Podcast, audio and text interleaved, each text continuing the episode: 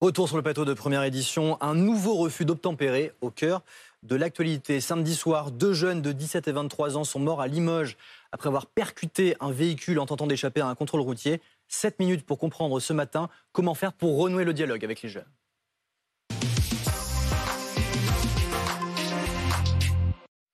Et on en parle avec euh, Robert Montoury. Bonjour, vous êtes délégué syndical UNSA Police. Abel Boyer sur ce euh, plateau, vous êtes président de la plateforme citoyenne.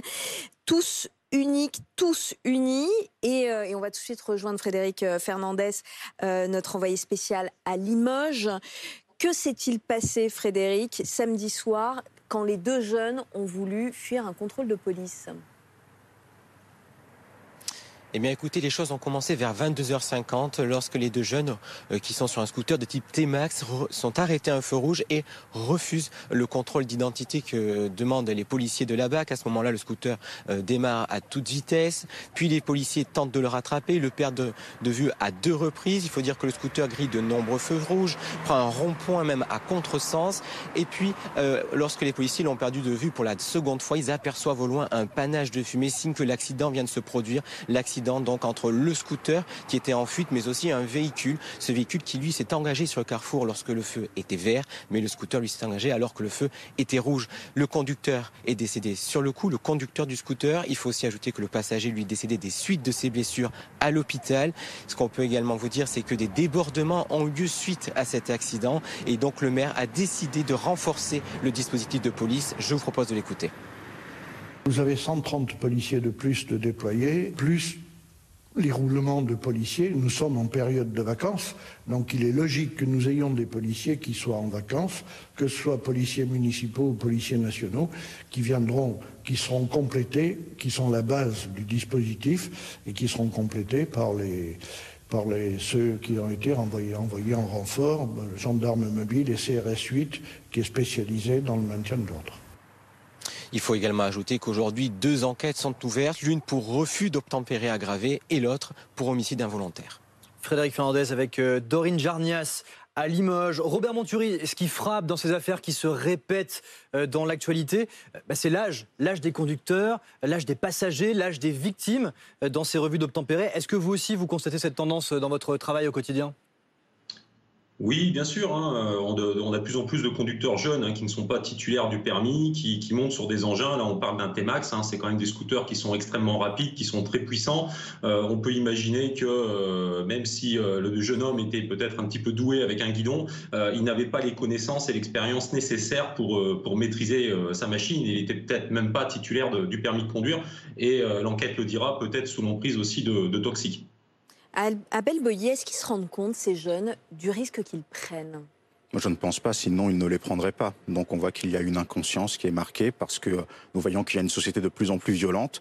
Les euh, trafics de drogue malheureusement prolifèrent sur certains territoires et puis il y a l'attrait de l'argent facile, ce qui fait que vous avez malheureusement une part minoritaire, mais une part qui existe quand même, de ces jeunes qui tombent dans cette vie euh, de délinquants parce qu'il ne faut pas avoir peur de mettre les mots. C'est aussi notre travail en tant que médiateur sur le terrain parce que nous sommes passionnés par la jeunesse, mais nous sommes passionnés par la réussite de leurs citoyens justement, comment vous expliquez que ces jeunes-là, euh, d'un coup, ils tombent dedans comme ça? Quels sont les facteurs que vous avez identifiés? Mais en général, il y a une détresse sociale, il y a des difficultés, et puis il y a l'attrait de l'argent facile. Aujourd'hui, on se retrouve avec beaucoup de jeunes. Lorsque vous leur demandez quel est votre objectif de vie, mmh. ils vous répondent je veux faire de l'argent. Donc il y a malheureusement des exemples fallacieux sur, leur, sur le terrain qui leur proposent des chemins qui ne sont pas bons, et beaucoup tombent d'abord par naïveté, puis après, il y a une sorte de, de maladresse, voire de corruption intellectuelle qui s'installe en eux. Robert Montoury, quand vous voyez, quand vous vous apprêtez à faire un contrôle et que vous voyez que a priori, euh, les personnes que vous allez contrôler paraissent très jeunes. Est-ce que vous prenez des précautions particulières? Ben, c'est justement parce que quelquefois ils sont très jeunes euh, que ça peut motiver euh, les policiers à, exercer un contrôle, ne serait-ce que pour savoir s'ils sont en âge de monter sur l'engin et s'ils sont titulaires du permis.